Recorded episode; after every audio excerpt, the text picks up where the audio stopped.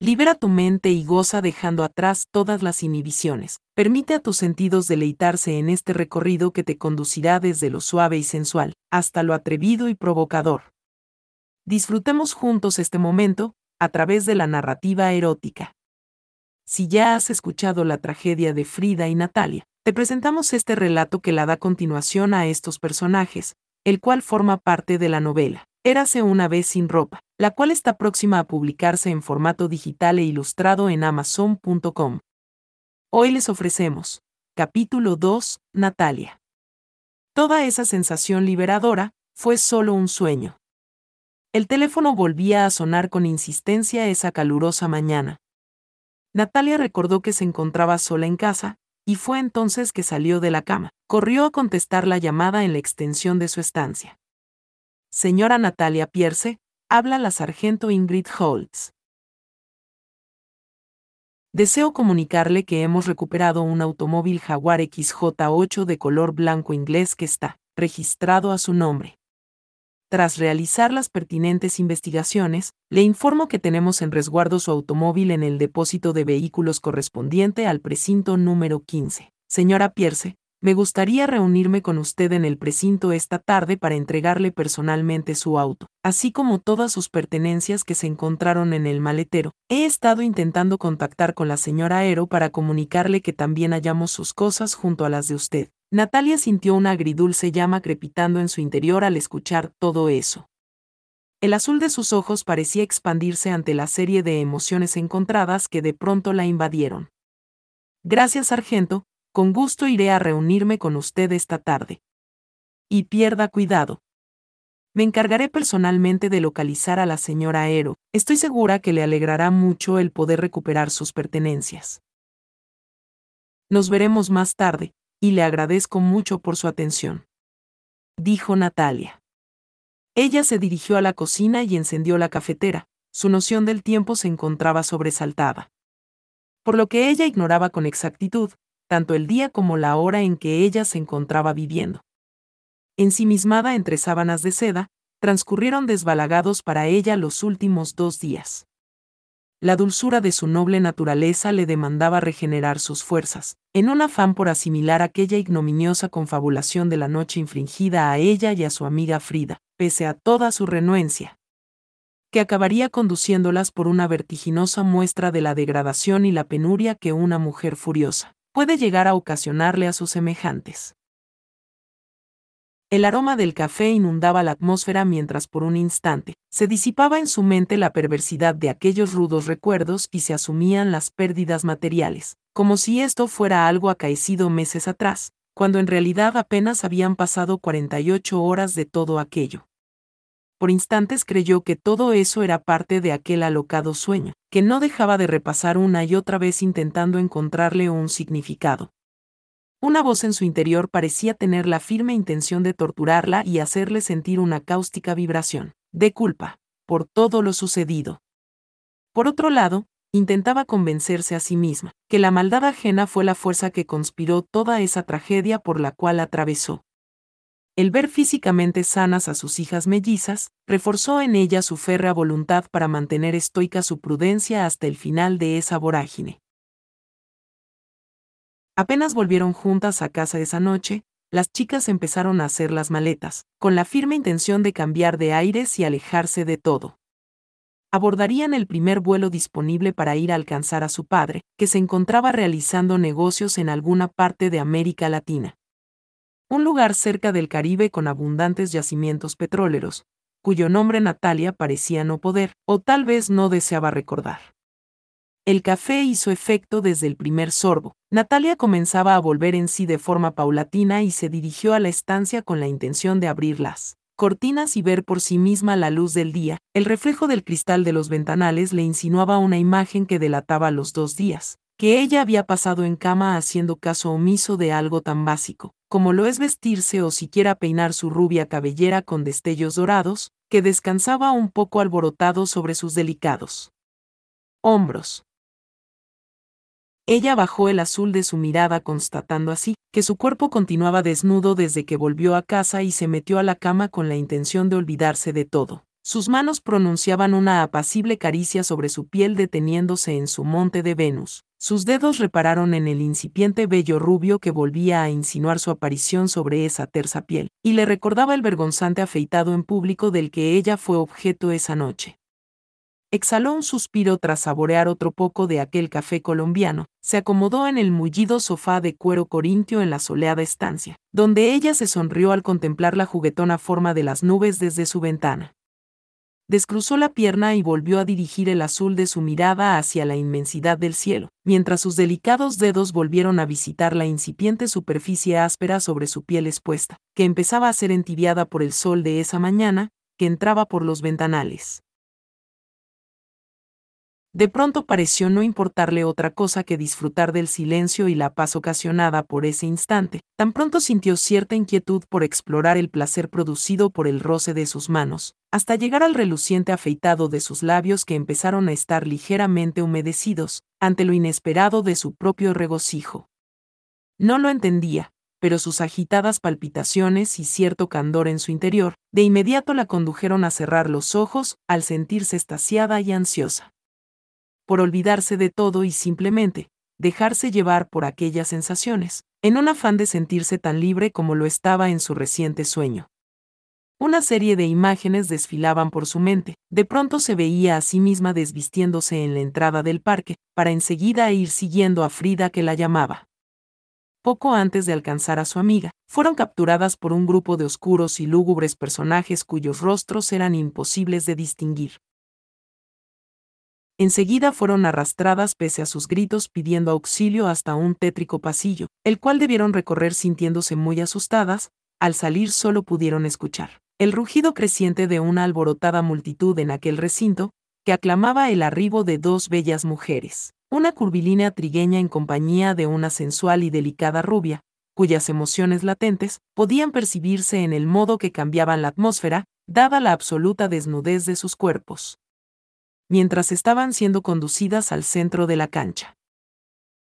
Frente a ellas la muchedumbre se encontraba ovacionando una desmedida excitación, en cuanto ambas fueron hechas tomar asiento y la bella simetría de sus largas y generosas piernas fuese abierta por aquel grupo de chicas perversas. Mismas que se sintieron fascinadas, descubriendo el húmedo secreto que una dama honesta debe resguardar con recato, el cual finalmente estaba siendo expuesto, para la airada y concupiscente fascinación de todos en ese lugar. Su respiración se aceleraba, tal como sucedió a lo largo de esa noche, la infame culpa se convertía en ese instante en una especie de sustancia erógena. Natalia creyó para sí misma que aquello no estaba nada bien, pero su cuerpo expresaba lo opuesto mientras le demandaba con urgencia un alivio. Y al encontrarse completamente sola, ella no tuvo la menor reserva en responder justo ahí al llamado de sus necesidades. Con el oscuro deseo germinándose en su corazón de que alguien pudiera observarla en ese momento de extrema intimidad consigo misma. Fue entonces que empezó a lamentarse por haberle dado la semana libre a su mayordomo y al ama de llaves le resultaba inexplicablemente insoportable, el sentirse tan sola en ese instante donde parecía estar gozando tanto al explorar esa secreta parte de ella misma, que empezaba a desear compartirla con alguien, empezando por su esposo. Ella pensaba en lo injusto que le resultaban esas prolongadas ausencias de Tony, a causa de los negocios, en especial ahora, justo cuando ella sentía explotar todas esas emociones, Natalia simplemente no dejaría de mimarse como una merecida y jadeante reconciliación con todas sus zonas erógenas. Era llevada por la destreza de sus delicadas manos. Su lujuria se alimentaba vorazmente visualizando ciertos pasajes de aquella noche. No había culpa alguna ardiendo en su corazón mientras estaba imaginándose con Frida, alimentando su fantasía con esos recuerdos. Su compartida vergüenza inicial y esa sensación de peligro parecía ponerla muy caliente, especialmente cuando ambas quedaron a su suerte y aferradas a mantenerse dignas, para alejarse con cierta gracia de esas pandilleras tras haber sido despojadas por ellas de todo cuanto tenían. Recordó enseguida cuando fueron pilladas por esa joven pareja de colegiales. Fue cuando su libido la llevó a juguetear con la idea que eso le resultaba oscuramente placentero, a pesar de lo inapropiado que esto en realidad fue. Ella especialmente pudo sentir que su lujuria crecía, al estar siendo observada por Frida que se tocaba de forma frenética, mientras ella había estado pajeando a ese chico, que se corrió justo en su cara. El placer aumentaba al recordar la forma en que su amiga, limpiaba con su lengua y sin recato alguno, todos los jugos vertidos por el muchacho sobre su rostro. Empezaba a correrse una y otra vez al recordar su primer orgasmo chorreante, en ese impúdico revolcón que tuvo con Frida, minutos antes de ser despojada de todo su dorado y resplandeciente vello púbico. La mañana transcurriría como un lúdico suspiro para Natalia en la comodidad de su mullido sofá de cuero corintio, ahora completamente humedecido. Tras haber anclado sus ansias en aquella culposa y fantasiosa extravagancia erótica, hasta que sus manos concluyeron extenuadas por la jadeante fatiga, que la llevó a dormir una merecida siesta. Pasaban ya de las dos de la tarde y Natalia despertó de aquel necesario y reparador sueño, se dirigió al cuarto de baño para tomar una ducha fría con la intención de espabilarse, después cambiaría la temperatura del agua para disfrutar de una tibia ducha y lavarse con calma su rubia cabellera, además de mimar un poco su curvilíneo cuerpo con un jabón exótico, hecho de hierbas aromáticas aquella sesión de spa casero le devolvió la vitalidad a la hermosa rubia de 45 años y estilizada figura. Una vez que hubo secado su cuerpo, se dirigió al vestidor de donde tomó un discreto juego de bragas y sujetador del fondo de uno de los cajones, así como un fresco y hermoso vestido cruzado de una elegante y ligera tela blanca con un estampado color azul, muy adecuado para esa avanzada primavera. Enseguida se puso unos hermosos zapatos de tacón que combinaran. El escote del vestido enfatizaba con indulgencia sus hermosos senos copa B. La prenda resaltaba exquisitamente la brevedad de su cintura, hasta llegar a su espléndido derrier con forma de burbuja. Asumió satisfecha el rozagante reflejo que le devolvió el enorme espejo del vestidor en su habitación se sintió complacida por el esplendor de su natural y cautivador encanto femenino, tomó sus llaves y se dirigió caminando por la calle bajo la caricia del sol y acompañada por la sonoridad de sus tacones al ritmo de sus pasos tañidos en la acera y el seductor vaivén de sus caderas, hasta llegar a la casa de su amiga Frida que vive a pocas calles de ahí. Frida se encontraba con su habitual y solemne elegancia en casa dirigiendo por vía telefónica algunas operaciones relacionadas con la organización de un fastuoso evento social a su cargo. Se encontraba tranquila respecto a sus hijas, que acompañaban a las mellizas de Natalia en su viaje por el Caribe. Sus encantadores ojos color avellana se iluminaron en cuanto le fue anunciada la llegada de su amiga Natalia.